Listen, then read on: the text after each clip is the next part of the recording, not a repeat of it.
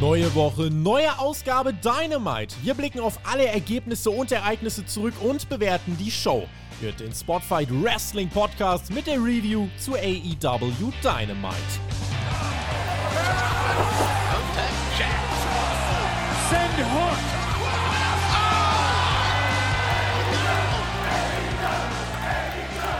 Jesus Christ. Ich bin heute extra zum Strand gefahren. Da war es scheiße kalt. Und da war nicht mal AEW. Schwamm drüber. AEW feiert trotzdem seinen Beach Break Ende Januar. Ob uns die Show zum Kochen gebracht hat, das wollen wir jetzt klären. Hört den Spotfight Wrestling Podcast, Deutschlands größten Pro Wrestling Podcast. Mein Name ist Tobi, das ist die AEW Review, delivered wie immer von eurem Team TJT. TJT! Denn bei mir ist der Alexander Bedranowski. Hallo. Alright, Brother Friends und Sister Friends. Beach Break ist angesagt. Und ja, wow, die Bühne, die war ja so toll geschmückt bei Dynamite. Da standen zwei Surfbretter und auch irgendwo ein Strandschirm bei den Kommentatoren. Hab ich mich gefühlt wie am Strand. Ein Beach Break im, im Winter, was soll denn das generell? Also, die nehmen das selbst ja nicht mal ernst. Ähm, da draußen irgendwie minus 12 Grad am Strand von, von äh, Ohio. Was soll denn das eigentlich? Also, wer hat sich das denn ausgedacht? Was hat dich bei dieser Show denken lassen, das hier ist ein Beach Break? Ja, gar nichts. Also, wie gesagt, es gab kaum Deko und man hat am Anfang auch kein spezielles Intro oder irgendwas gemacht. Es war halt einfach eine Show, die das Namenslabel hatte, Beach Break, aber nichts war irgendwie strandmäßig. Vor allem auch nicht der Austragungsort Ohio. Ohio liegt nicht an der Küste. Ohio ist einer dieser Staaten, der eingekastelt ist in den USA von anderen Staaten in jede Richtung, Ja. in jede Himmelsrichtung. Und also, nee, kam bei dir Strandfeeling auf? Nee, also einen See haben die, aber das hier war, das hier hatte, also für Winter is Coming wäre das ganz geil gewesen, gerade als wir einmal nach draußen geschaltet haben, aber für einen Beach Break war das irgendwie, ähm, naja, gut, aber das war unser übliches, äh, ja, der, der Special Rage am Anfang, weil das, also wir verstehen es ja beide nicht so wirklich, warum man Specials macht und dann halt gar nichts damit anfängt. Äh, deswegen würde ich sagen, lass uns doch mal über die Dinge reden, die passiert sind. Wir gehen einfach mal rein in die Show, ganz knackig, ohne Feuerwerk, ohne alles. Dafür äh, haben wir direkt Cody Rhodes und Sammy Guevara, die stehen im Ring. Die beiden TNT-Gürtel hängen über dem Ring. Es ist ja das große Unification Ladder Match und am 2. Oktober 2019, Alex, eröffneten die beiden die erste Ausgabe von AEW Dynamite und jetzt am 26. Januar 2022 bei Dynamite Ausgabe 121 eröffnen sie hier den Beach Break in einem Ladder Match. Und um noch zwei Zahlen in den Raum zu werfen, der Cody hat bisher eine gute Siegesbilanz gegen den Sammy, nämlich 2 zu 0. Beide Mhm. Matches bisher hat er gewonnen. Auch dieses, was du angesprochen hast, bei der allerersten Ausgabe von Dynamite. Und der andere Sieg gegen Sammy war natürlich Ende letzten Jahres, als sich Cody die TNT Championship geholt hat. Ja, die Leitern standen parat. Ich fand es kurios bei diesem Match, dass man eigentlich erst so nach vier Minuten so richtig gemerkt hat, dass es ein Leitermatch ist, weil es, also nicht nur, dass es kein Establishing Shot für das Motto der Show gab, Beach Break, da, da war nicht viel mit Strand, sondern auch, man hat nicht mal einen Establishing Shot von den Leitern gemacht zu Beginn des Leitermatches. Der kam dann irgendwann nach vier Minuten Ja, Match. genau, weil auf der ganzen Stage, das habe ich dann auch während des Matches gemerkt, habe ich gedacht, ach, da stehen ja schon super viele Leitern rum. Ähm, es war ja klar, dass das der Opener wird und ich fand das an sich auch gut, aber wenigstens so ein Videopaket wäre vielleicht dann sonst als Alternative ganz nice gewesen. Und wenn es nur 30 Sekunden sind, ähm, das mit den Leitern haben wir angesprochen. Ich werde nicht müde zu betonen, gerade jetzt, wenn der Lead-In, also auch für alle, die keine Ahnung von Ratings haben und das auch gar nicht haben wollen, vor AEW Dynamite läuft The Big Bang Theory. Das sorgt dafür, dass in den ersten fünf Minuten der Show bis zu 1,8 Millionen Zuschauer am Start sind. So, und die musst du versuchen, direkt zu catchen. Und die hättest du hier vielleicht mit einem kleinen Videopaket gekriegt. Hier Ladder-Highlights, dies, das, kurze epische Musik. Und äh, dann gehst du in den Ring. Ähm, und dann noch das, das Szenario, hör, da hängt zweimal derselbe Titel, was ist denn da los? Das ist schon mehr intriguing als, das ist Dynamite und los. Ganz genau, da stimme ich zu. So, beide mit, wie ich fand, erstmal gleichermaßen lauten Reaktionen. Ähm, bei beiden auch so ein bisschen Buhrufe dabei. Es ging am Anfang dann auch in die Crowd. Du hast schon angesprochen, man wusste gar nicht, dass es ein Ladder-Match ist, weil es erstmal äh, ein bisschen technisches Wrestling im Ring war. Und dann gab es so einen ersten Spot, wo du gemerkt hast, oh, äh, die haben sich was vorgenommen. Sammy zeigte nämlich einen Cutter, einen Springboard-Cutter ins Publikum auf den Betonboden, der äh, sehr schmerzhaft war. Arn Anderson stand übrigens auch mit am Ring. Scorpio Sky und Dan Lambert hat man auch kurz eingeblendet, aber zum Glück schnell weggeschaltet. Übrigens, was ganz interessant war bei diesem Brawl durchs Publikum, ist, dass Cody immer, wenn er in der Nähe vom Publikum war, sich irgendwie spezielle Leute rausgepickt hat und die gefragt hat, oh, geht's euch gut? Irgendeine hübsche blonde Dame in der ersten Reihe zum Beispiel, als er über die Guarding Rail gegangen ist. So, oh, Entschuldigung, dass wir hier in eurer Nähe brawlen. Also er spielt da richtig schön mit dieser Heel-Babyface-Dynamik. Ja waren dann nach fünf Minuten, äh, ja, haben wir dann angefangen, wieder in den Ring uns zu bewegen und dann wurde klar, okay, sie nehmen sich was vor, denn Cody stellt eine Leiter auf, eine riesige Leiter und auch Sammy ist dann ganz weit oben. Dadurch, dass sie nicht mittig im Ring waren, dachte man sich schon, ah, okay, äh, das wird jetzt ein anderer Spot und dann kommt dieser Superplex-Ansatz und ich bin mir eigentlich sicher, ja, Sammy kontert den noch. Und Sammy hängt in der Luft und hängt in der Luft. Auf der Leiter. Auf und der die Leiter. beiden sind vier Meter in der Luft auf dieser hohen Leiter. Und Sammy streift sogar die Gürtel, die da hängen. Also nicht auszudenken, was für ein Desaster es ist, wenn Sammy einen der Titel mit runterreißt. Ähm, aber, aber das ist schon krass, die sind auf so einer Höhe und dann steckt Sammy diesen Superplex ein. Das war schon, äh, das war schon ziemlich, ziemlich sick. Ja, also das war echt ein gewaltiger erster großer Stunt in diesem Match. Den hat man auch gut platziert vor der ersten Werbepause. Mhm. Und ja, als man dann aus der Werbepause zurückkam in das Match, sollte es auch direkt mit einer krassen Aktion weitergehen, yeah. weil Cody dann diese selbe große Leiter upside down hingestellt hatte und äh, ja, den Sammy dann Brust voraus auf diese Leiter sprossen sozusagen. Das Verbindungsstück in der Mitte da, ne? Oh, das war ganz widerlich und ja. das hat dann den Sammy gesandwiched. Das sah schon beim Hinschauen, äh, sah das böse aus. Ja. Du hast Erfahrung mit solchen Leitern, das muss doch auch unfassbar spitz sein, oder? Oh ja, ist es auch. Also genau so einen Spot habe ich auch einmal gemacht mit Scotty Vortex, den habe ich da auch schön ah. eingeklemmt in so eine Leiter, die upside down war. Der hat hinterher auch gesagt so, oh, das war nicht schön. Und das war ein Deathmatch-Wrestler, der das mhm. gesagt hat. Äh, wenn ihr denkt, boah, der Alex hat ja krasse Sachen gemacht, das war das Warmwertprogramm. Also gebt mal Thumbtack Jack auf YouTube ein, dann wisst ihr, äh, das macht der Alex mal eben zum Frühstück. Ähm, Sammy musste auf jeden Fall einstecken, also hat dann auch äh, wirklich harte, harte Spots geschluckt. Sammy versucht auch sein Comeback dann zu starten, bekommt eine Leiter ins Gesicht, zu meiner Verwunderung. Bis dato übrigens noch kein Blut. Ähm, hab gedacht, äh, einfach, es ist ein großes Match, es geht um Titel, Cody ist drin, da saftet irgendjemand, aber es war nicht der Fall. Und Sammy zeigte dann wahrscheinlich einen Spot, bei dem ich wirklich äh, auch sagen würde, dass der in, in ein paar Jahren auch noch zu den Sammy Guevara Videopaketen standardmäßig dazu bekommen wird. Das habe ich so noch nicht gesehen und da bin ich seit langer Zeit das erste Mal wieder echt ausgemarkt ähm, und dann auch hier aufgestanden, dachte mir, what the fuck? Eine Leiter, eine kleinere Leiter steht in der Ringecke, Cody in der Ringmitte auf einer Leiter klettert nach oben und Sammy Guevara zeigt von der zweiten Leiter, das GIF ist auch überall auf Twitter, ein Springboard Cutter gegen Cody, der so unfassbar riskant ist. Du kannst wahrscheinlich da gleich nochmal eine professionellere Einordnung geben, der, bei dem so viel schiefgehen kann. Der Referee hält zum Glück die Leiter fest, aber der Absprung muss getimed sein. Dann muss er genau die Distanz zu Cody haben. Er muss den Grip direkt um den Hals finden. Ich behaupte, diesen Move hättest du nicht viel besser ausführen können. Das war unfassbar crisp. Also da war ich äh, hin und weg und ab diesem Zeitpunkt hatte mich das Match äh, komplett.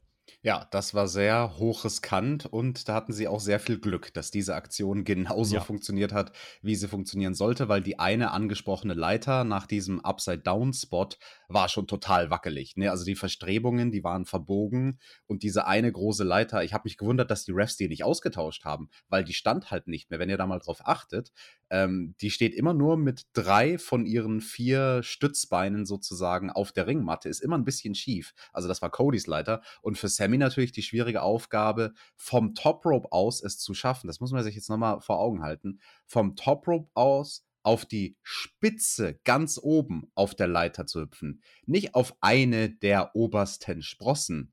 So kennt man das sonst, wenn jemand auf eine Leiter hüpft. Nein, er ist mit einer dynamischen Bewegung ganz oben auf die oberste Ebene, auf den wackeligsten Teil der Leiter gesprungen und von dort aus dann nochmal weiter mit dem Cutter. Ja. Und beide Refs halten die Leitern fest. Ähm, also einer im Ring, ein Ref im Ring, einer außerhalb vom Ring. Und das war schon krass. Und ja, also die, dieser Ref im Ring, der musste dann auch weiterhin die Leiter festhalten. Und äh, zum Beispiel direkt bei dem nächsten großen Spot, der danach kam, hat man gemerkt, oh, äh, die Leiter tut nicht ganz, was sie soll, weil da ist dann Sammy, nachdem sie sich beide, oder nachdem Sammy äh, raufgeklettert war und Cody hat dann unten liegend sozusagen äh, die Leiter umgeschubst und die ist halt weggeschnackselt ja. unter Sammy und Sammy ist halt dann ganz hässlich mit seinem einen Arm auf dem Top Rope gelandet und ja. da habe ich mir auch gedacht so, ah, tausch die Leiter aus, tausch die Leiter aus. War der, war der Spot zu gefährlich oder sagst du, so für ein großes Match äh, kann, man das, äh, kann man das mal machen? Ich finde, man kann es per se machen. Ich finde es fahrlässig, dass die Refs nicht vorher die große Leiter ausgetauscht haben. Okay, das kann man, also da werde ich auch gar nichts anderes zu sagen, weil ich mich da gar nicht befähigt zu fühle. Aber das ist mal eine Einordnung. Äh, wie gesagt, ich bin ausgemarkt und es war ja noch nicht vorbei. Es gab noch einen Crossroads von der Leiter nach unten. Äh, generell wirklich viele Spots ausschließlich auf Leitern und von Leitern. Da mhm. war, Ganz kurz, bei diesem Crossroads hat man zum Beispiel nämlich auch gemerkt, dass die Leiter direkt wegfliegt. Also ja. die, die, katapultiert sich nach hinten äh, krasser, als es ein Leiter normalerweise tut. Und mhm. überhaupt, also dass da noch der eine Ref in den Ring gekommen ist zu der Phase vom Match, das passiert ja sonst eigentlich nicht in einem Leitermatch. In einem Leitermatch gehen die Refs nicht in den Ring. Das haben sie hier gemacht aus Sicherheit Sicherheitsgründen, weil halt diese eine Leiter total hinüber war. Sie hing auch kurzzeitig mal frei in der Luft an dieser Titelhalterung. Man, oh. man, man merkte an, an Sammy Selling, fand ich insgesamt, dass Cody schon der erfahrene ist, äh, erfahrenere äh, Wrestler war in, solch, in solchen Matches, weil in Leitermatches ist es ja gerade so eine schwierige Sache, ähm, dieses, dieses gegenseitige Unterbrechen beim Hochklettern, das Hochklettern selber, das ist schon, da, da, das äh, ist so ein psychologisches Ding, auch wie verkaufst du das? Fand ich Cody ein bisschen geschickter. Irgendwann kam dann äh, Fuego del Sol heraus und sagt zu Cody, hör auf, Sammy zu attackieren. Und ich so, warum sollte er das? Ist eigentlich legitim, das zu machen. Und Sammy kam dadurch aber zurück ins Match, zeigt den GTH und ähm, den Spot, der danach kam, den bezeichnete Jim Ross als Professional Suicide. Denn außerhalb des Rings stellt Sammy auch eine ganz große Leiter auf. Eine zweite Leiter wird zwischen Barrikade und Ring gespannt. Dort liegt Cody drauf und es gibt ja eigentlich einen Jeff Hardy Gedächtnisspot mit dem Unterschied, dass die Leiter halt nicht bricht. Oh, Alex, das und, und Sammy bounced dann richtig. Ich, hab, ich hatte das Gefühl, er hat seine Körperspannung schön locker gelassen, damit die schön sanft da durchbouncen durch die Leiter, äh, beziehungsweise durchbrechen. Stattdessen, da bricht gar nichts und der klatscht wieder nach oben weg. Es ist interessant, dass du ansprichst, er hat von der Körperspannung sich locker gelassen, weil das ist genau richtig. Ich habe tatsächlich neulich erst mit Nick Mondo, also den kennen ja viele da draußen mhm. auch, ehemaliger Wrestler, der auch sehr krasse Stunts gemacht hat, auch mit Leitern, Tischen und auch Deathmatch-Kram. Der hat neulich mit mir erst darüber gesprochen, diese Woche noch, hat er Jeff Hardy erwähnt und gesagt, Jeff ist der beste Bumtaker gewesen, weil er seinen Körper so gut regulieren konnte und solche Bums mit so einer lockeren Körperspannung genommen hat. Also quasi nicht verkrampft mit dem Körper, sondern genau das Gegenteil, locker. Und das war bei Sammy auch so. Er hat eigentlich alles richtig gemacht. Ja, es war halt nur einfach eine fucking Leiter, auf der Cody lag und die wollte nicht brechen. Ja. Und dann hat Sammy aus dem Bewegungsablauf flüssig weiter nach vorne geschleudert. Also er hat dann am Ende eigentlich, also er hat eine Swanton Bomb gemacht, aber bei der Landung war es dann 450. Also er hat sich dann nochmal zusätzlich ähm, um 180 weitere Grad gedreht und ist halt dann ähm, noch diesen, diesen einen Meter, Meter 20 ähm, von der Resthöhe sozusagen nach vorne geplumpst. Ja. Boah, das war, das war ein krasser Spot. Das war auch die ganz krass große Leiter, die mit den zwölf Stufen. Ne, das sind diese 16-Fuß-Leitern. Mhm. Und ich musste sehr lachen, als Jim Ross eine kleine Anspielung gemacht hat auf den Film Jaws, also der weiße Hai. We're gonna need a bigger boat. Wir brauchen eine größere Leiter. Ja, und dann steht Sammy schließlich kurz darauf mit Cody im Ring auf der Leiter. Beide haben die Titel oben in der Hand. Sammy schwingt durch. Cody kriegt den Titel ins Gesicht, plumpst nach ja. unten. Und unser Sieger und neuer und oh. irgendwie auch alter TNT-Champion heißt Sammy Guevara. Je länger ich dieses Match sah, umso mehr dachte ich, ich glaube, Sammy kriegt den Titel. Gerade so wie das Match geworkt war, dass der so viel hat einstecken müssen. Ähm, das wirkte für mich einfach wie der Versuch, diesen Title Run, den ersten, mit dem man vielleicht insgesamt gar nicht so zufrieden war, ein Stück weit zu rehabilitieren. Das war nämlich als Ladder Match, als Opener, fand ich richtig, richtig gut. Das war der Versuch, Sammy Momentum zu geben. Das war ein riskantes, spektakuläres, modernes Leiter-Match. Es hatte Drama, weil ich war eben trotzdem ganz von Anfang an wusste ich eben nicht, wer macht das Ding. Und dann hat man aber wirklich, finde ich, das ganz gut aufgegriffen. Sammy hat viel gelitten, aber am Ende auch die Reaktion war dann da. Und er hat sich das verdient, hat eben viel eingesteckt dafür. Und gut, was, was bei AW die Titelwechsel angeht, wir haben schon drüber gesprochen. Oft ist es so, die Titel bleiben sehr lang. Jetzt hat man mit dem TNT-Titel wirklich mal viel Wechselspielchen gemacht. Ist die Frage, was war der Plan? Sollte er ihn schon beim Battle of the Bells zurückgewinnen? Ähm, ist Cody jetzt, macht er jetzt wieder zwei Schritte zurück statt einen nach vorne? Bin gespannt, wie ihr das in den Kommentaren auffasst. Äh, Alex, wie hast du es gesehen? Ja, ich stimme dir zu in allen Punkten, muss ich sagen. Ich möchte noch eines hinzufügen. Die einzige Kritik, die ich an diesem Kampf habe, ist, Fuego del Sol hätte es nicht gebraucht. Ja, hat also, gar nichts bewirkt, ne? Das war so ein awkwarder Moment im Match. Der wurde halt dann von Cody weggeklatscht, kriegt eine Aktion ab. Also das, das hatte keinen Mehrwert und hat von der Psychologie her auch nicht wirklich Sinn ergeben. Weil, wie du gesagt hast, Cody hat nichts Illegales gemacht. Er hat einfach in einem Leitermatch mit Leitern seinen Gegner malträtiert. So, yo, kein Grund für Fuego da rauszukommen. er ist ein gemeinsamer Freund von beiden Wrestlern, haben die Kommentatoren versucht overzubringen. Mhm. Also, das fand ich unnötig, aber alles andere fand ich super. Also, das, das ist ein so kleiner Kritikpunkt und das, das äh, vergisst man auch bei diesem Match. Da wird irgendwie äh, in einem Jahr keiner mehr dran denken, oh, weißt Gott. du noch dieses Leitermatch von den beiden, wo dann Fuego del Sol reinkam? Nein, nein, an den, der ist eine Randnotiz, an den wird keiner mehr denken, sondern man wird daran denken, boah, die beiden hatten einen bockstarken Opener, einen tollen, ein tolles TV-Show-Leitermatch. Ja. Und das war richtig stark. Große Spots, große Momente. Ähm, ich fand es gut, dass man am Anfang diese Brawling-Phase durch die Halle hatte tatsächlich, um ein bisschen Luft nach oben zu lassen. Also sie sind nicht gleich wie in so den klassischen allerersten TLC-Matches bei WWE von Anfang an Vollgas gefahren, sondern haben so ein bisschen die, die ersten paar Minuten ähm, das mehr und mehr eskalieren lassen. Und das fand ich gut.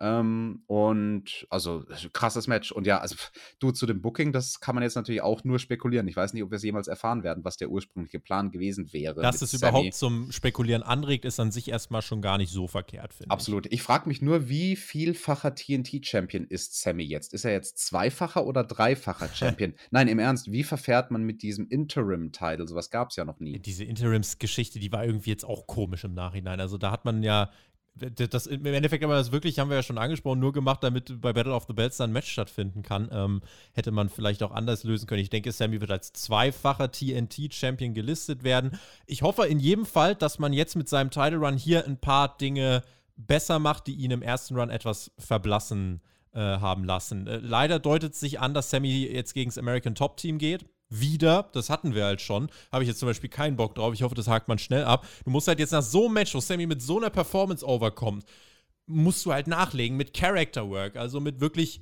tiefem Character Work. Und da bin ich gespannt, ob ihnen das gelingt. Ähm, Opener kriegt von mir äh, drei von äh, drei Daumen nach oben. Äh, und Cody bin ich auch gespannt, wie es weitergeht. Einige haben gesagt, ja, jetzt ist es nicht mehr interessant um ihn. Ich finde, Cody braucht keinen Titel, um da interessant zu sein mit seiner Persona.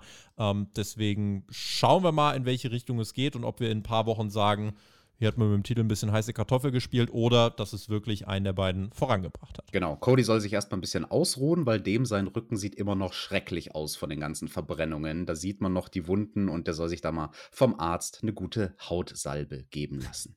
Äh, gebrannt hat er ja auch vor nicht allzu langer Zeit, hast du recht. Also dieser Mann hat echt einstecken müssen. Team Tess war beim Beachbreak am Strand unterwegs und es war so beachbreakig, dass sogar Schnee lag, weil dieses Special deplatziert as fuck ist und draußen minus 12 Grad waren. Äh, Powerhouse Hobbs will Dante Martin erneut herausfordern und Ricky Starks möchte ein Match gegen Jay Lethal ähm, nächste Woche bei Rampage um den FTW-Title. Ja, und ganz am Schluss sagt uns Tony Schiavone, der Interviewer, meine Hände sind am Mikrofon festgefroren. Und Powerhouse Hobbs nur so, ja und? This is war. Low kam dann heraus. Der bestritt nun ein Two-on-One-Handicap-Match der Cleveland Hometown Hero. Und das hat man tatsächlich gehört. Also diese 6000 Menschen haben äh, Wardlow wirklich lautstark angefeuert. Äh, ein Surfbrett, das habe ich da das erste Mal äh, entdeckt, aber das war auch ganz versteckt auf der Stage. Also nee, es gab zwei sogar. Zwei. Boah, doppeltes ja. Surf-Action, also dann wird das Special ja fast schon äh, kriminell beachig.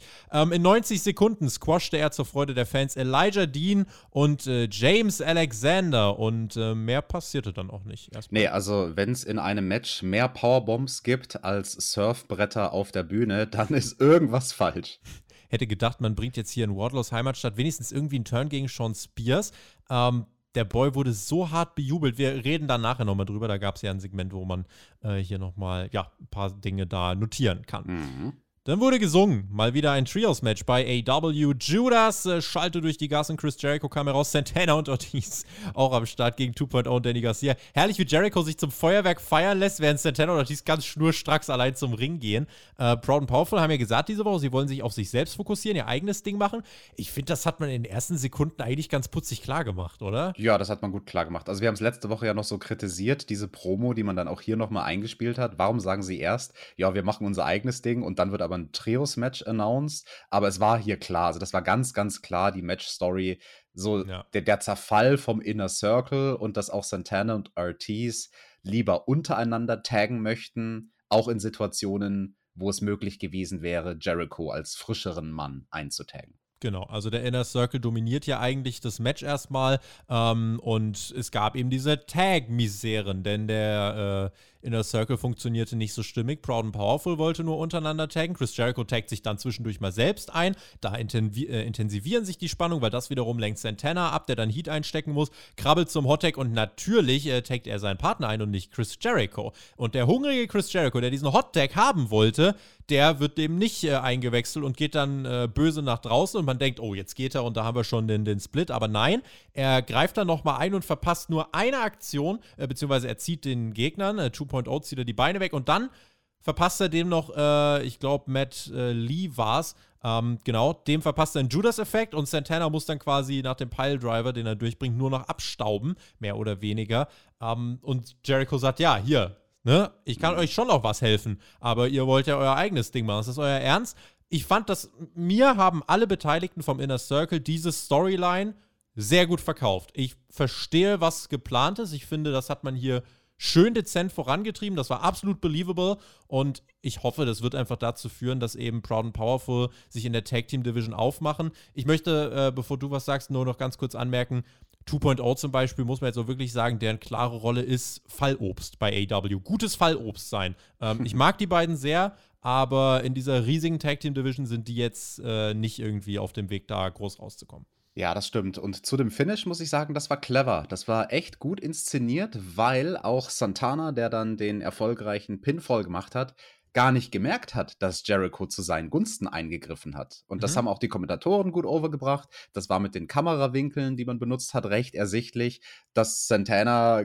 gar nicht so klar war. Oh, okay, ich habe Jericho den Sieg zu verdienen. Also das haben sie dann erst quasi nach dem Match gecheckt, Santana und Ortiz. Die beiden im Ring und Jericho auf der Rampe. Ne? Und wie gesagt, das Jericho schaut sie so an von wegen Jungs ihr braucht mich, glaube ich, doch noch ein bisschen mehr, als ihr denkt. Das, das fand ich sehr, sehr schön. Insgesamt äh, voll okayes Trios-Match. Hat eine Story erzählt, das fand ich schön. Es war nicht nur ein Spotty-Match, wo Spots gemacht werden, um Spots zu machen, sondern es hat eine Geschichte erzählt. Mhm. Ich habe nichts zu kritisieren, außer einem winzig kleinen Detail für diejenigen, die die handwerklichen Sachen interessieren. Santana und Ortiz haben einen Spot gemacht, als äh, sozusagen dann der Hot Tag geschafft wurde. Ähm, den fand ich dumm. Ein dummer Spot, so ein Roll-Through-Double-Cutter, bevor sie den gemacht haben, weil Ortiz musste sich erst äh, übers Ringseil in den Ring befördern, um hinter Santana zu gelangen. Und mhm. Santana hatte vor der Ausführung dieser Aktion mehrere Sekunden lang den Gegnern, die schon bereit standen, den Rücken zugekehrt und das ist natürlich absolut dumm. Also, wenn du gerade einen Hot Tag geschafft hast und dann Double-Team-Manöver vorbereiten willst, dann sollte es kein Double-Team-Manöver sein, wo du erstmal den Gegnern den Rücken zukehren musst, weil ja dann Ortiz in den Ring gesprungen kam und mit einer O'Connor-Roll sozusagen seinen Tag-Team-Partner nach hinten äh, befördert hat. Das war ein doofer Spot, aber mein Gott, äh, insgesamt gutes Match. Lance Archer fordert den Hangman zu einem Death, äh, Texas Deathmatch heraus, nachdem wir heute schon ein Leather-Match und ein Lights-Out-Match gekriegt haben. Äh, in zwei Wochen gibt es den Spaß. Ich hoffe, danach können wir einen Haken hier dran machen. Äh, schreibt uns gerne in die Kommentare. Habt ihr da Bock drauf? Wollt ihr das vielleicht länger sehen als ein Match? Äh, meine Antwort, äh, Alex, heißt kurz und knapp, nö. Meine auch. Und ich will auch überhaupt gar kein Texas Deathmatch sehen bei AEW, weil Texas Deathmatch wird bei denen nicht mit der coolen Regel gemacht, die es eigentlich gibt, sondern es ist wieder nur ein Last-Man-Standing-Match. Die Tag Team Champions waren am Start. Jurassic Express, sie treffen bei Rampage auf die Number One Contender Private Party, wie auch immer das passiert ist. Äh, ja, das die sind Rampage das Nummer 1 gerankte Team? Mm, ja, wir haben wahrscheinlich bei Dark äh, fünf Matches äh, in einer Nacht gewonnen gegen Die haben da hochkarätige Teams weggehauen. Und du, du darfst ja auch nicht vergessen, der Andrade El Presidente, mm. Luke, Luke, mm. der ist mm. ja im Hintergrund da auch am Start und zieht ein bisschen die Fäden. Also mm. jetzt läuft's halt bei denen. Ja, beim Jurassic Express macht man das, was man bei Sammy gemacht hat, beziehungsweise was dazu geführt hat, dass Sammys Title Run letzten Endes nicht so geil war.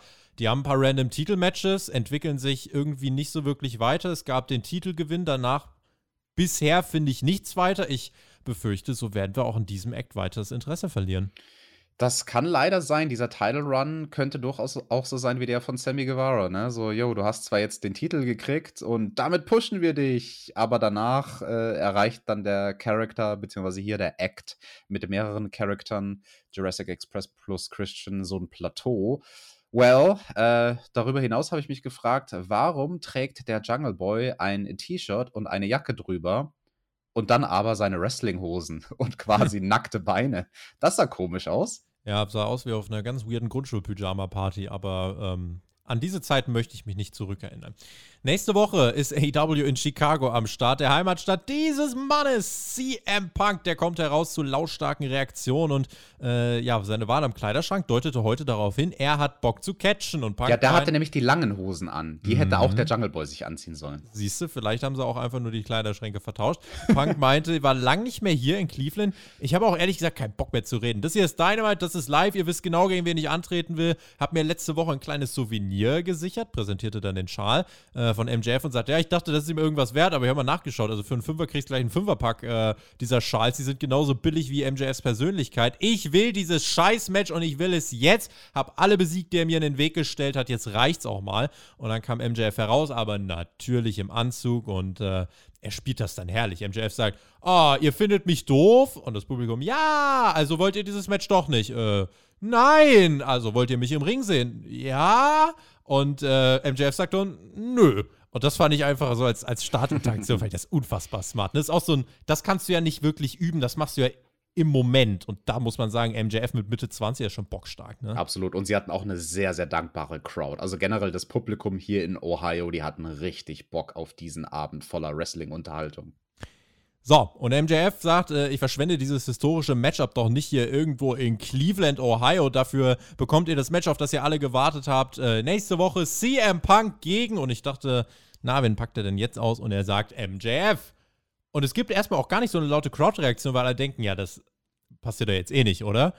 Aber doch, äh, und er hat gesagt, doch, und das wird dazu führen, äh, dass es ganz schön unbefriedigend wird für CM Punk. Dann wird er sein Fake-Lächeln nämlich wieder verlieren. Dann wird Punk nämlich genau das machen, was immer passiert, wenn er nicht das bekommt, was er will. Er wird andere verantwortlich machen, er wird sich in Podcasts ausheulen und am Ende des Tages wird er einmal mehr euch im Regen stehen lassen und das Business verlassen. Und Punk meint, ähm, ja, und du, den Podcast, den ich machen würde, den würdest du wahrscheinlich wieder hören, weil du nichts bist als ein Fanboy. Wäre das denn hier beim, beim Spotfight-Podcast? Richtig, er würde den Spotfight-Podcast dann hören, da würden wir Punk natürlich einladen mit unserem guten Draht. Und dann meinte Punk, ohne mich, MJF, hättest du nie den Rum, den du gerade hast du weißt, du kriegst mich nicht klein, Cleveland weiß das, jeder weiß das. Und du standst in der Schlange, um ein Autogramm von mir zu kriegen. Ähm, und ich stehe, ich bin einfach jemand, der trotzdem immer wieder aufsteht. Ich musste das Business damals verlassen. Ich hatte keine andere Wahl. Ich wusste aber, dass ich irgendwann zurückkommen werde. Und das wirst du mir hier nicht madig machen. Und MJF meint, äh, als Punk dann sagt, ja, ich stehe immer wieder auf, meinte, ja, testen wir das doch mal. Dann kommt FTA heraus, dazu Sean Spears mit einer Attacke hinterrücks. Das sind 4 gegen 1. Ähm, MJF guckt sich das erstmal nur so weit an. Es gibt laute Wardlow-Chants und Punk wird komplett zermalmt im Ring. Die Crowd ist aber komplett auf Wardlow fokussiert.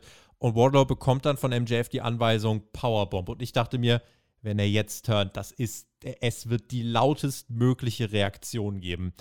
Und Wardlow guckt und ich denke, tu es. Und er verpasst Punk die, Bauer, äh, die Powerbomb und ich denke mir, tu es. Und das Segment ist vorbei. Und ich dachte mir, oh, was, was für eine verpasste Chance. Also ja, ich glaube, AEW, die wissen, wann, wann sie den Turn bringen wollen. Vielleicht kommt er auch nächste Woche dann in Chicago. Vielleicht kommt er auch äh, beim, beim, äh, ja, beim, beim Pay-Per-View oder so. Bei Revolution. Aber das ist, ja, also das hat Fragen aufgeworfen bei mir. Aber insgesamt will ich sagen, dieses Segment, ähm, äh, fand ich, fand ich spannend und fand ich insgesamt auch, äh, weil es sensationelle Talker sind, äh, das war ein, ein, ein gutes, das war ein sehr gutes Promo-Segment. Also es war ein bockstarkes Promo-Segment, ein Promo-Duell. Den beiden hätte ich auch noch länger zuhören können. Das ist selten bei einem Pro Promo-Segment, dass du das Gefühl hast, boah, keep talking, keep talking. Das ist richtig unterhaltsam, was ihr da macht. Ja. Und am Ende kommt es eben zu diesem Handgemenge, die zahlenmäßige Überzahl natürlich für MJF und seine Jungs. Und ja, verpasste Chance. Das trifft es, glaube ich, ganz gut mit Wardlow. Das hätte man auch irgendwie anders machen können. Warum das AW nicht macht, sie hätten sich denken können, müssen, dass Wardlow in seiner Heimat hier so gute Reaktionen zieht. Es wäre auch zum Beispiel interessant gewesen, wenn er einfach nichts gemacht hätte. Also er hätte ja nicht turnen müssen im Sinne von, er brät MJF den Stuhl über, der da im Ring lag, der Stuhl, auf den die Powerbomb dann gemacht wurde, sondern er hätte ja einfach Punk zum Beispiel in diese Powerbomb-Position nehmen können und ihn dann wieder wegschubsen und einfach aus dem Ring gehen und MJF intensiv angucken und sagen so, nee, nee, ich mache nicht jede Drecksarbeit für dich. Aber gut, sie, sie zögern den Turn noch ein bisschen raus. Es ist nur eine Frage der Zeit, bis der kommen wird. Ich denke auch. Jetzt gibt es natürlich auch hier Fragen über Fragen. Was gibt es jetzt bei Revolution in fünf Wochen? Gibt es nächste Woche überhaupt ein richtiges Match? Kann Punk wirklich antreten? Es gab auch äh, am Ende dieses Promo-Duells eine, eine starke Geste. Also äh, MJF, der sich in dieser Schneidersitzposition auf den Brustkorb von Punk setzt und ihm ins Gesicht schreit, äh, dass er jetzt hier quasi ja, im, im Fahrersitz ist. Und das war als Visual auch nochmal cool. Eigentlich haben wir jetzt seit Wochen gesagt, ja, wann kommt's denn? Und jetzt gucke ich so auf den Kalender, denke mir, okay, entweder fünf Wochen bis Revolution oder tatsächlich nächste Woche. Ich glaube, nächste Woche gibt es ein kleines Intermezzo und irgendwas passiert. Ähm, vielleicht ist MJF dann derjenige, der zur Disqualifikation greift. Vielleicht lässt sich MJF wirklich einen Fingerpoke von Sean Spears oder so äh, verpassen und Punk kommt gar nicht dazu, ihn zu verprügeln oder so. Keine Ahnung, äh, weiß, ich, weiß ich nicht, weil das würde ja auch, wenn Sean Spears MJF attackiert, hätte Punk seine erste Niederlage. Und zwar mhm. per DQ. Also es gibt die Möglichkeit, vielleicht gibt es beim Pay-Per-View Wardlow gegen MJF statt Punk gegen MJF. Ich weiß es nicht äh, und bin gespannt, in welche Richtung AEW da geht. Aber das Gefühl, was eben bei mir hier dann am Ende dominierte, war, jetzt, ihr, ihr streckt es so lang, gerade mit dem Wardlaw-Turn, jetzt habt ihr ihn in seiner Heimat, es ist so laut, warum macht ihr es nicht? Ähm, es ist dennoch die absolute Top-Storyline von AEW. Die, die, hat MJF einfach schon so unglaublich geholfen. Er profitiert Woche für Woche. Ähm, und das nächste Woche, die Ansetzung, das ist erstmal auf dem Papier, ist das Pay-Per-View-Kaliber. Also so wie das Ladder-Match hier Pay-Per-View-Kaliber war, ist die Ansetzung für nächste Woche allein von den Namen her ein Pay-Per-View-Kaliber. Ja, aber ich glaube auch, dass nächste Woche irgendein Intermezzo passieren wird. Also ich traue diesem Braten nicht so ganz, weil für mich fühlt sich das Match nächste Woche dann auch doch früher an als erwartet. Mhm. Schauen wir mal, was da noch passiert. Ich bin gespannt und ich finde, dass diese aktuell heißeste Storyline bei AEW ja, die nicht eine Storyline ist rund um den World Champion. da läuft mhm. auch was mhm. schief, äh, AEW. Aber dass diese heißeste Storyline gut platziert war, finde ich. Also in der Mitte der Show war das ganz, ganz gut aufgehoben diese Woche. The Acclaimed dann mit cooler, kurzer Backstage-Promo. Anthony Bowens fordert John Moxley zu einem Match bei Rampage heraus. Unsere Review dazu gibt es am Samstag ja auf Patreon. Da war ja am letzten Wochenende sogar der Shaggy auch mal wieder am Start. Also, mhm. wenn ihr mhm. den hören wollt, äh, merkt euch das. Ja, und wenn ihr Supporter seid, könnt ihr unter anderem jetzt auch dieses Wochenende richtig abstauben. Es gibt die Royal Rumble Preview auf Patreon und ihr könnt am großen Tippspiel mit teilnehmen. Also, äh, wenn ihr euch denkt, wir wissen nicht, wie das mit äh, MJF und CM Punk weitergeht, dann stellt euch mal die Frage, wer den Rumble gewinnt. Das ist mal ein Hexenrätsel. Also da könnt ihr gerne auch mal vorbeischauen und das Ganze abchecken. Du, Tobi, ähm, ähm, wie ist denn das bei dem Tippspiel? Also, wenn ich da bei dem Sieger in den jeweiligen Royal Rumble-Matches äh, andere auswähle, also irgendjemanden, mhm. der nicht im Dropdown-Menü steht, ähm, muss, muss ich dann auch den Namen reinschreiben von Nö. dem? Weil, nee, weil, also das würde ich gerne. Können wir das vielleicht machen? Weil, also ich würde gerne meine konkreten äh, Tipps äh, reintun. Sag mal. Weil das Männer-Rumble-Match gewinnt Cody. Mhm. Und äh, das Damen-Rumble-Match gewinnt Jade Cargill. Jetzt würde ich, äh, wenn ich du wäre, noch viel Geld draufsetzen. Ähm, und dann kann ich dir nämlich im Nachhinein sagen, ich habe dir gesagt, dass es nicht so wird. Julia Hart, Griff äh, Garrison stehen backstage und Mark Sterling kommt dazu und meint, Jade Cargill hat dich ausgesucht, Julia, für ein TBS-Title-Match. Und Garrison meint, oh, ich glaube, das ist keine gute Idee. Und Julia weist den aber deutlich zurück und sagt, ich kann für mich selber sprechen. Ja, die, die Julia wird aufmüpfig. Ähm, wird aber, glaube ich, gegen Cargill jetzt gut kassieren. Was ich vom Zeitpunkt her ein bisschen komisch finde, wenn man sie jetzt nämlich eventuell bald turn lassen will. Warum vorher nochmal eine Niederlage einstecken lassen? Aber wahrscheinlich äh, wegen einem Eingriff von Griff Garrison oder so, aber da gucken wir bei Rampage mal drauf. Julia Hart ist eine schreckliche Schauspielerin und dieses Segment hat uns das gezeigt. Ich habe das vor Wochen schon gesagt mit diesem Turn, der da vielleicht ansteht von ihr und dass sie zur dunklen Seite wechselt. Also sie ist nicht so schlimm wie Chai Conti.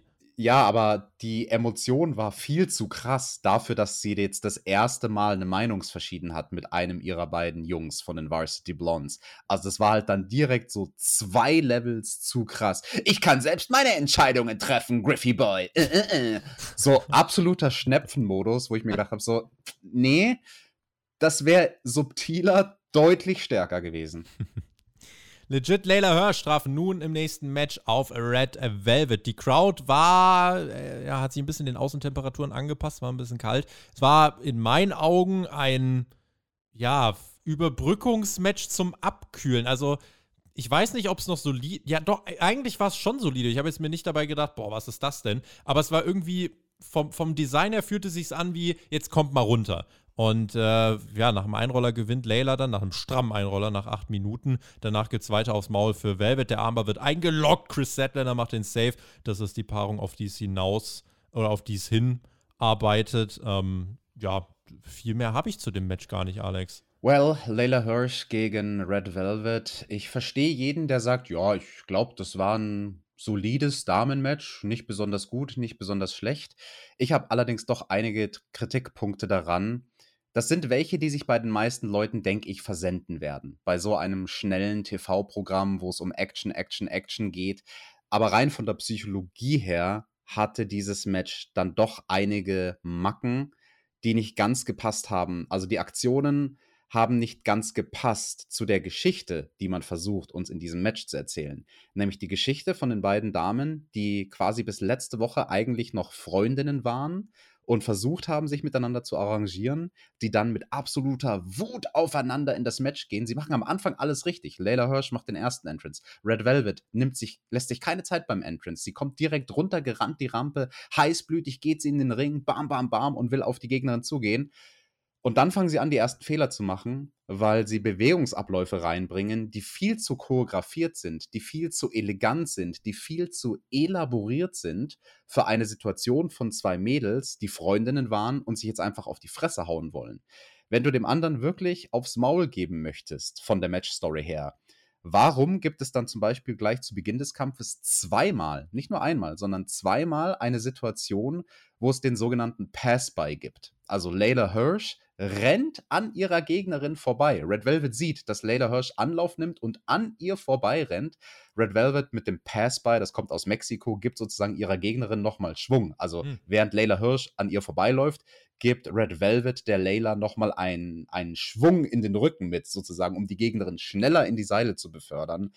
Und das ist was, das kannst du in einem Lucha Libre Match machen aber nicht in einem Kampf und vor allem nicht zweimal direkt am Anfang, mhm. wenn die beiden versuchen sollten, äh, Distanz zu minimieren und quasi ja, wie zwei wütende Stiere aufeinander loszugehen. Das, das hat mir nicht gefallen. Da sind sie zu viel in der Gegend hin und her gerannt am Anfang. Das hat nicht gepasst zur Matchstory. Auch Red Velvet generell, ähm, ihre Move-Wahl nicht immer ganz glücklich in so einem Kampf. Sie macht dann zu viele elegante, akrobatische Manöver. Auch auf dem Apron zum Beispiel, da war diese eine Sequenz mit, mit krassem Spagat und tralala. Das würdest du alles nicht machen, wenn du versuchen willst, ein Match zu gewinnen. Mhm. Äh, auch mhm. diese Casadora, die sie zweimal machen, ne? also dass du quasi die, die Gegnerin anspringst mit so einer Bauchschere, mit so einer Beinschere. Ähm, das, das passt auch nicht zu so einer Art Match. Dieser super elegante Corkscrew Stunner von Red Velvet, wo sie sich mit einer 360-Grad-Schraube total unnötig vom zweiten Ringseil nach hinten dreht, um in den Stunner zu kommen. Ähm, war auch nicht gut. Dann zählt Red Velvet ihren Arm. Das war an sich gut gedacht als Match-Story. Aber ein paar Sekunden nachdem sie den Arm zählt, macht sie dann einen zweiten Casadora. Also sie macht zum zweiten Mal diese Beinschere, bei der sie sich ja um vom Boden sich wieder abstützen zu können, beide Arme einsetzt. Mhm. Warum hältst du den Arm und wenige Sekunden später machst du eine Aktion, die Kraft im Arm und in der Schulter braucht? Mhm. Das waren alles so Sachen, wo ich mir gedacht habe, so, ah, gebt mir da lieber handfestere Manöver, gebt mir dann einen anderen Stil. Das wäre nicht das Match gewesen für ein Fancy Moveset für Red Velvet. Acht Minuten ging das Match. Ich habe äh, in den Kommentaren letzte Woche auch immer wieder gelesen, dass, dass, uns die Leute gesagt haben, ja, das läuft ja aber schon seit mehreren Monaten bei Dark und so weiter. Okay, dann muss man das dem Zuschauer hier dann aber auch erklären, wie ernst das eigentlich schon ist, weil das, was ich bisher mitgekriegt habe, war der Rückblick zu Dark so, ah, okay, es gibt ein paar Spannungen, aber nicht, es ist schon Mord und Totschlag ausgebrochen. Äh, mhm. Deswegen, ähm, ja, gucken wir mal, ob die Fehde noch viel Airtime hier bei Dynamite bekommen wird oder nicht. Äh, hiernach dachte ich mir so, ähm, ja, ist jetzt eigentlich nicht das Allerwichtigste. Nee, ein kleines feines Detail habe ich noch, weil ich habe jetzt die Red Velvet so viel kritisiert. Leila Hirsch andersherum muss ich loben, weil sie hat eine Sache gemacht, die viele Leute nicht machen. Also e-, egal in welcher Liga und egal ob Männchen oder Weibchen Ihre Gegnerin hat ihr ein ziemlich shitty Small Package verpasst. Also nicht gut gemachtes Small Package. In der Finish-Phase vom Match. Hätte Nearfall sein sollen. Aber weil die Aktion nicht gut ausgeführt war, ist Layla bei 1 ausgekickt. Das finde ich gut und wichtig, sowas mhm. zu machen. Also quasi dich nicht für jede Aktion, die, die schlecht ausgeführt ist, bis zwei auf die Matte zu legen mit den Schultern, sondern das ist auch ein Zeichen an den Gegner. Also, hey, mach deine Aktionen richtig oder ich kicke bei 1 aus, auch in der Finish-Phase. Das fand ich mhm. gut. Es gab einen Einspieler von Malachi Black. Äh, der Sieg letzte Woche vom House of Black brachte sie jetzt äh, in den Rankings direkt auf Platz 5. Also die wollen ja irgendwie jetzt auch äh, als Tag-Team gut durchstarten. Brody King auch mit am Start hat gesagt, äh, Puck, du hast das Haus denunziert und dafür wirst du nun Schmerzen erfahren und leidende Gebete ausstoßen müssen. Die sind schon badass. Auch Brody King, wenn der redet, also die sind schon äh, den kaufe ich schon, den Act. Ist schon nice. Mhm, die sind unvermeidbar, genau wie der Tod.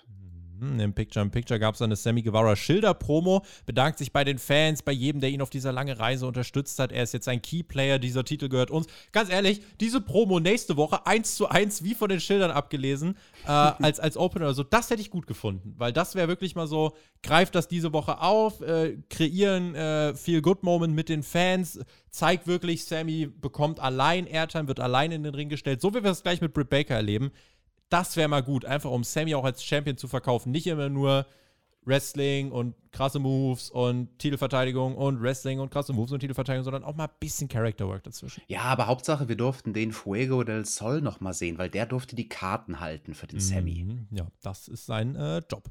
Zurück im Ring dann mit vielen Plaketten. Die ausgezeichnete Dr. Britt Baker war am Start, machte sich mit ihrer ja, Pittsburgh-Sympathie hier eher unbeliebt. Äh, Cleveland, ja, der Ort, erinnerst du dich? Whataburger, das war die erste Heel-Promo von Britt, die richtig Klick gemacht hat. Hier gibt es dann auch Baker Sucks Chance, während sie ihre vier Plaketten vorstellt und Britt musste ja schon auch ein bisschen selbst lachen, wie lächerlich einfach es war, die Leute gegen sich aufzubringen. Sie untermauert nochmal, wie sie die Division aufgebaut hat. Mittlerweile hat sie nicht nur diese Division, sondern das gesamte Roster überholt. Sie ist das Gesicht der Company und als erste Frau ist sie sowohl bei Dynamite als auch bei Rampage im Main Event angetreten. Sie wird nicht aufhören, die beste Wrestlerin des Jahrzehnts zu sein äh, und wird weitermachen. Sie wird weiter Champion sein. Der Champion, den wir als Fans verdienen. Keine Unterbrechung, keine Brawls, kein, äh, ja, keine Shenanigans, einfach eine Promo, das ist der Champion, Batz. Schöne Promo. Jim Cornette wird darüber schimpfen, dass man die Auszeichnungen vom äh, Pro Wrestling Illustrated äh, dort aufgebaut hat, als ob sie etwas wert wären. Äh, sind sie seiner Meinung nach nicht, aber darüber kann man streiten. Kann man da worken für ein Casual? Kann man worken. Die Brett Baker, sie ist ausgezeichnet. Ausgezeichnet ist mhm. sie. Und hält hier eine tolle Promo, auch mit dem passenden Outfit in ihren schwarzen und gelben Farben. Also, das ist ja eigentlich von ihrer Heimatstadt, von den Pittsburgh Steelers, die Farbe habe, sind aber auch die Farben von dem Team in Ohio, die mit diesem Terrible Towel, wo sie sich am Ende auch von dem Fan die Terrible Towel-Fahne geklaut hat mhm. und damit die Halle verlassen hat. Also damit spielt sie auch von wegen so, yo, ich habe die Farben von eurem Team an sag dann aber in meiner Promo, dass ich besser bin als die ganzen Leute, die für euer Heimatteam antreten. Und jetzt äh, gibt es hier mal eine Person mit dem Nachnamen Baker, die das Ganze gut macht, anders als euer Spieler mit dem Nachnamen Baker. Das war schon clever, das war clever. Und ähm, ich habe mich gefragt, warum der gute arme Tony Schiavone, der hat ja Britt introduced und dann wollte er aus dem Ring sich rausschleichen und dann ist er aber wieder zurück in die Ringecke gegangen. Ich weiß nicht, ob er nicht übers zweite Seil gekommen ist. Das war ganz awkward im Hintergrund. Achtet da mal drauf zu Beginn der Promo. Und dann geht er wieder zurück in den Ring und, und sloucht sich so in die Irgendwas Ringecke. aufs Ohr bekommen. Tony, God damn it! muss eigentlich auf so einer Plakette, muss doch dann auch ein Doktortitel drauf gewesen sein. Weil warum, ist sie, warum heißt sie denn jetzt Doktor eigentlich? Das ist, die, die muss Doktor der, der Footballfarben sein oder irgendwie Stimmt. so.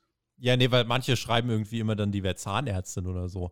Aber das Nee, ist der- ja komplett der- aus der Luft gerissen. Der Gerücht. Toni, der hat ja gute Zähne und der Adam Cole ja auch. Also die brauchen Richtig. keine Zahnärzte, nee. Ich, also eben, finde ich auch. Das schließt sich ja komplett aus. Sehr gut. Gut, dass wir das geklärt haben. Aber war mir schon unsicher. Beach Break, Championship Friday bei Rampage, der steht an. Es gibt äh, erstmal, weil Championship Friday ist, gibt es Mox gegen Bowens. weil, warum nicht? Hat gar nichts mit dem Titel zu tun. FTA gegen Brock Anderson und Lee Johnson. Großartig. Um welchen Titel geht's hier? Jade Cargill gegen Julia Hart, TBS-Titel. Dann schalten altes, äh, lautes Excuse Me durch die Hallen. Nyla Rose und Vicky Guerrero kommen raus.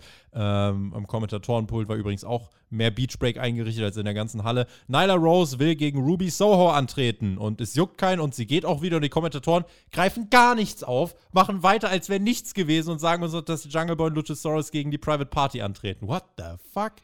Ja, also dieses Nyla Rose-Segment reingeworfen sozusagen in den Card Rundown hätte ich jetzt auch nicht gebraucht. Mai, so kann Nyla zumindest für 30 Sekunden üben. Sie ist halt jetzt leider nicht die beste Talkerin. Also nicht sehr glaubwürdig in dem, was sie sagt, finde ich. Bei Dynamite nächste Woche außerdem CM Punk gegen MJF und Malachi Black und Brody King gegen Puck und Penta El Zero. Beide Matches, äh, ja, also aufs Letzte muss ich sagen, da glaube ich, das wird stattfinden, da glaube ich, das wird herausragend. Und CM Punk gegen MJF ist auch spannend, aber äh, nicht nur aus Wrestling-Aspekten heraus. Bei dem Match mit Puck finde ich es durchaus interessant, dass man da jetzt schon was bringt und dann aber in Tag-Team-Form. Also Mhm. bin ich gespannt auf den Kampf.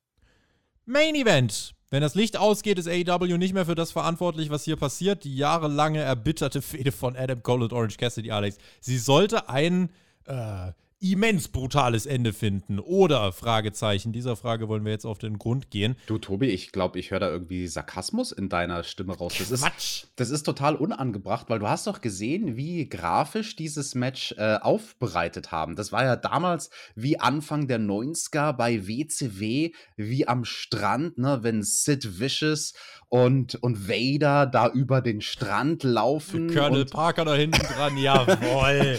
Sie haben es aber falsch gemacht, als sie das hier inszeniert haben bei AEW, weil mindestens einer von den beiden hätte so wie Sid Flipflops tragen müssen. also es gab ja dann diese Shots von Adam Cole und Orange Cassidy, die sich sozusagen am Strand begegnen. Der eine, Orange Cassidy, kommt von links ins Bild. Der, der andere, Adam Cole, kommt von rechts ins Bild und dann machen sie einen Stare-Down, dramatischer Stare-Down am Strand. Ja, das, das war äh, das Maximum an Beach, was wir gekriegt haben heute. Cassidy erstmal ohne Comedy, aber teils in seiner gewohnten, etwas, sagen wir, desinteressierten Art und Weise. Cole zog einen Stuhl unterm Ring hervor und fand Danhausen! Danhausen! Das, Oh. das äh, Very Nice, Very Evil, das Internetphänomen, was man entweder kennt und liebt oder wo man sich fragt, wer oder was ist ein Danhausen. Kleiner Cameo, ich dachte mir, äh, war das jetzt ein Goodie von TK oder ist es die nächste Neuverpflichtung? Äh, es ist Neuverpflichtung 438 mittlerweile für AEW und äh, Danhausen ist jetzt All Elite, Alex. Ah, very nice, very evil. Für Leute, die sich fragen, wer oder was ist ein Danhausen? Danhausen ist ein äh, Nee, Danhausen ist so wie äh, Conan O'Brien von einem Dämon besessen. So kann man es zusammenfassen. Also ihr werdet, wenn ihr ihn nicht kennt, in den nächsten Wochen wahrscheinlich noch was über ihn erfahren. Äh, wird bei AEW, glaube ich, jetzt, äh, also ist nicht prädestiniert in Richtung große Titel und so weiter zu gehen. Ist ein netter Act für nebenbei. Sorry, das wird jetzt einige wahrscheinlich, die werden sich auf den Schlips getreten fühlen. Ist ein netter Act für nebenbei, mit dem man viel Merchandise verkaufen kann und der ein paar Klicks auf Social Media generiert. Äh, das ist seine primäre Funktion, schätze ich jetzt mal. Ja, da kann ich dir halt leider nicht zustimmen. Genauso auch wie bei den Man of the Year. Die magst du ja aber auch nicht. Aber der Danhausen, der hat ja was mit dem Ethan Page gemeinsam und deswegen mag ich die beiden auch. Die gehen immer auf Toy Hunts. Ne? Die gehen teilweise auch gemeinsam in Du Spielzeuggeschäfte. bist so berechenbar, Und- ey, weißt du das? kaufen sich dort schöne Wrestling-Figuren und das finde ich Ja. sehr unterhaltsam. Das finde ich, Ich very auch ne- nice. ich hab Very dir auch- nice. Ich habe dir auch eine Figur vom Mann mit den vier Großbuchstaben geschickt. ja, steht, du- steht hier auf dem äh, Tisch neben mir mein kleiner Hook-Aufsteller aus Karton. Du hast Hook falsch ausgesprochen. Das heißt Hook! Es ging dann Tisch zu Bruch. Eine Mülltonne wurde in den Ring geworfen, eine Stahlkette, Stühle, ein Feuerlöscher und dann gab es außerhalb des Rings noch einen großen Brawl äh, mit den Best Friends und der Elite. Orange Cassidy nutzt das zum Beach Break. Der einzige Grund, warum dieses Event Beach Break hätte heißen können, äh, weil auch das zufälligerweise der Name seines Finishers ist. Gibt aber nur den Nearfall. Der Orange Punch ging auch noch durch, aber die Hand hatte eine fiese Schnittwunde und deswegen konnte Cassidy nicht zum Pin ansetzen. Adam Cole will mit einem Low Blow kontern, aber weil Cassidy nicht komplett bescheuert ist, hat er einen Stahlschutz zwischen die Beine äh, angebracht mit Thumbtacks drin? Ja. Was? was? Das, das ist ein, ein Trademark, also der, der, der Eierschutz mit den Reißnägeln dran. Äh, das haben sie nicht ganz perfekt inszeniert. Also gar nicht eigentlich. Nee, das hätte Orange Cassidy eine Sekunde länger in die Kamera halten müssen. Ähm, das ist sowas, das bringt man dir in der Wrestling-Schule bei, in solchen Momenten, wenn du so, so ein visuelles Ding hast, so ein visuelles Gimmick wie diesen Eierschutz mit den Reißnägeln dran. Halt's eine Sekunde länger hoch, als du glaubst, dass es nötig ist, weil mhm. die Kameras eine Sekunde extra brauchen, um es einzufangen. Und es ging leider ein bisschen unter, war eigentlich eine nette Idee. Ne, auch mit der Geschichte mit den äh, Schlägen von Adam Cole quasi in die Kronjuwelen von Orange Cassidy in der Vergangenheit. Und Tony Schiavone hat es dann im Nachhinein doch versucht, am Kommentar overzubringen. Äh, übrigens, Jungs, hattet ihr gemerkt, an dem Eierschutz, da waren Reißnägel dran. Mhm. Ja, das war eigentlich die einzige Erwähnung, weil sonst hätte ich es tatsächlich auch nicht mitbekommen. Und in der Schlussphase dieses Lights Out Matches bringt Cassidy dann selbst nochmal den Panama Sunrise durch. Es gibt dieses Awesome Chance. Das war Popcorn-Wrestling mit so seichten Hardcore-Gimmicks. Das war jetzt ganz weit weg von einem Deathmatch oder so. Das war so ein, so ein YouTube-Highlight-Reel-Match, so zum Nebenbei gucken. Dann ging es back, äh, Backstage. Es gab ein äh, ja, Fireman's Carry auf den Arbeitsplatz von Tony Khan und dann ging es wieder raus in die Halle. Da wartete für Cassidy ein fetter Strahler, den er ins Gesicht bekam. Ui. Und Adam Cole klettert dann auf einen der Tunnel, aber Cassidy war weg.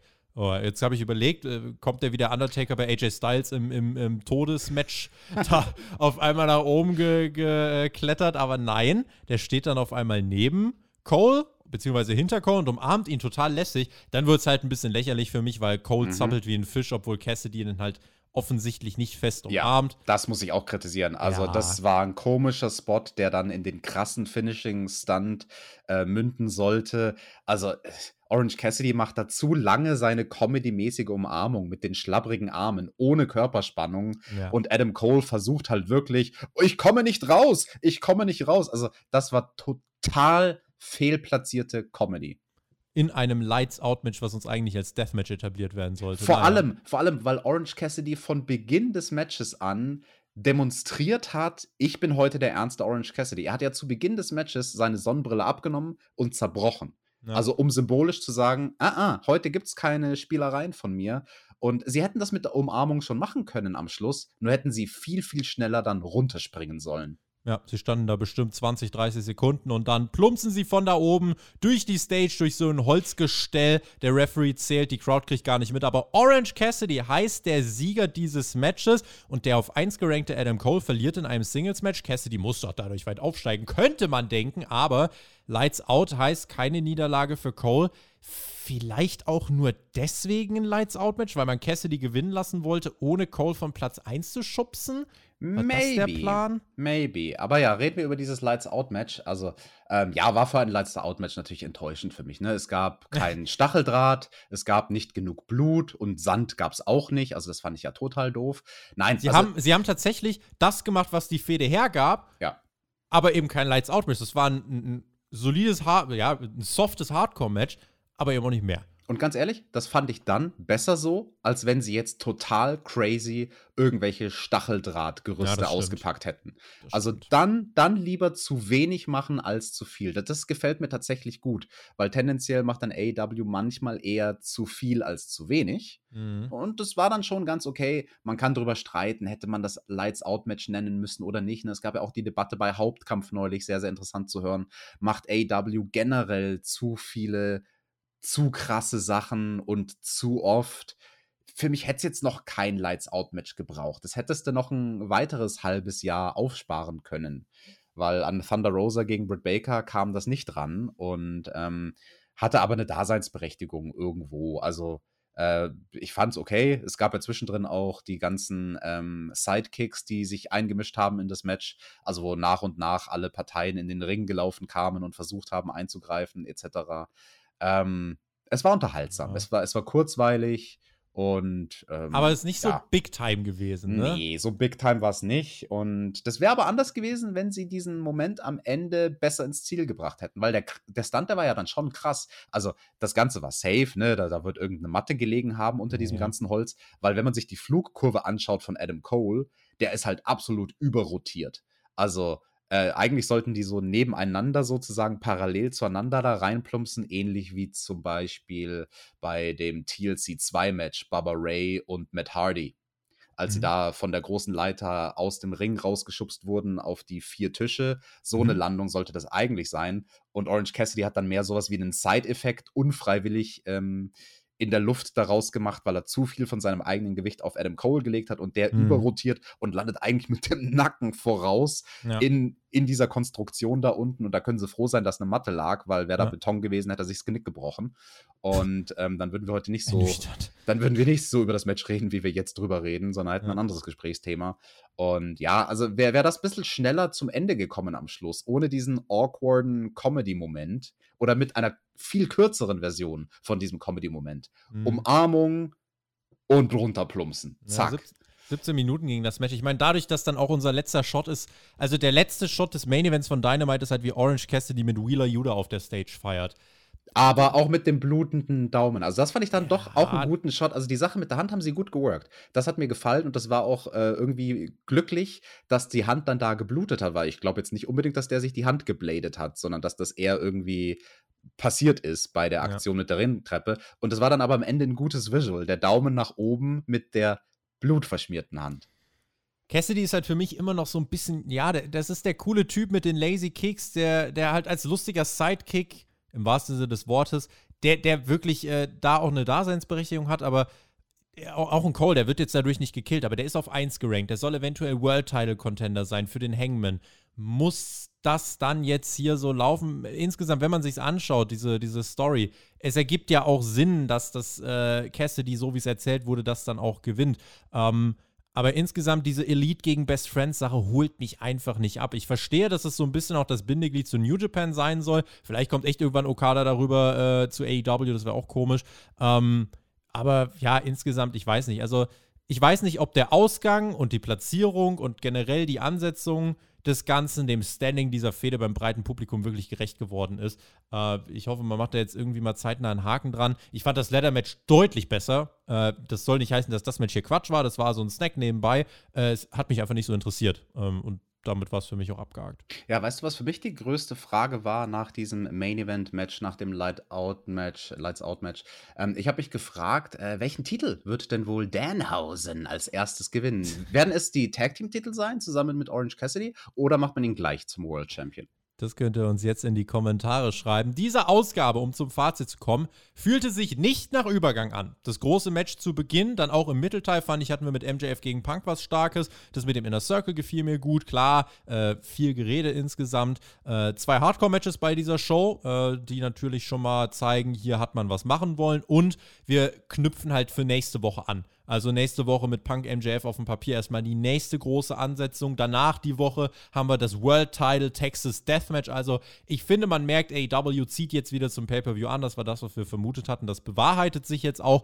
Und ähm, diese Show war nicht sensationell, nicht herausragend, aber eine deutliche Verbesserung zu den Vorwochen mit einem, äh, ja, für mich großen Highlight, mit einem herausragenden Ladder-Match zu Beginn. Yes, da stimme ich in allen Punkten zu. Also diese Ausgabe war für mich auch ein Upgrade. Man merkt, da wird Fahrtwind aufgenommen. Ich würde der Show eine Schulnote 2 geben. Ich fand das wirklich gut. Ja. Ich fand, das hat sich gut weggeguckt. Auch die Sachen, die wir jetzt vielleicht mal kritisiert haben, wo ich auf irgendwelche Details eingehe im Damenmatch, das hat im Großen und Ganzen nicht gestört. Das war was, ne, das hat sich dann an sich gut versendet und hatte dann, also alles, was vielleicht nicht ganz so toll war, war dafür kurz. Ja. Also das fand ich schön. Das war eine ausgewogene Show, wo wir die drei großen Segmente hatten. Du hast es schon gesagt, Opener und Main Event haben viel Zeit bekommen und dann das Segment in der Mitte und alles drumherum ähm, hatte eine gute Länge. Das fand ich eine echt rundum gelungene, schöne Show, hat mir gut gefallen. Und ähm, ja, die einzige Kritik natürlich, um jetzt die Klammer zu schließen, wir haben es auch am Anfang erwähnt, Warum macht ihr ein Special? Warum nennt ihr das Beach Break, wenn ihr ja. dann dieses Beach-Gimmick nicht ein bisschen Nimmt mehr den melkt? Specials auch einfach die, die, die Besonderheit, es ist einfach so. Es ist so. Und also man hat dem Ganzen halt einen Special-Namen gegeben, weil man schon so ein bisschen announcen wollte, hey, das ist jetzt eine besondere Ausgabe von Dynamite. Das, das wird jetzt eine bessere Ausgabe von Dynamite. Das wollte man mhm. halt im mhm. Vorfeld dadurch irgendwie kommunizieren. Aber wie gesagt, wenn ihr schon ein Special macht, dann müsst ihr auch das Gimmick mehr melken und ja. vielleicht lernt das AW ja noch. Freunde, Rumble-Wochenende. Hört die Preview. Rumble. Es gibt die Live-Review am Sonntagmorgen. Es gibt die Live-Reactions in der Nacht von Samstag auf Sonntag. Außerdem diese Woche freut euch auf den Fantasy Rumble mit Marcel. Das wird auch ein Hingucker. Und wen es betrifft, wir hören uns dann in der Live-Review zum Rumble. Ansonsten, Hauptkampf empfällt diese Woche. Dafür nächste Woche wieder Dynamite. Haben wir da ein Special? Ich glaube nicht. Dann können wir jetzt einen Deckel drauf machen. Alex, du hast die Schlussworte. Denkt mir an den Daumen, Freunde. Das wird uns sehr freuen. Ich bin raus, GW, genieß Wrestling und äh, vielleicht hört man sich auch in der Rampage-Review. Tschüss. Brother Brother Friends und Sister Friends, genau, der Tobi hat es gesagt, die Rampage Review. Wenn ihr noch nicht genug habt von Beach Break, dann hört am Samstag rein bei Patreon. Da wird geredet über Rampage Beach Break.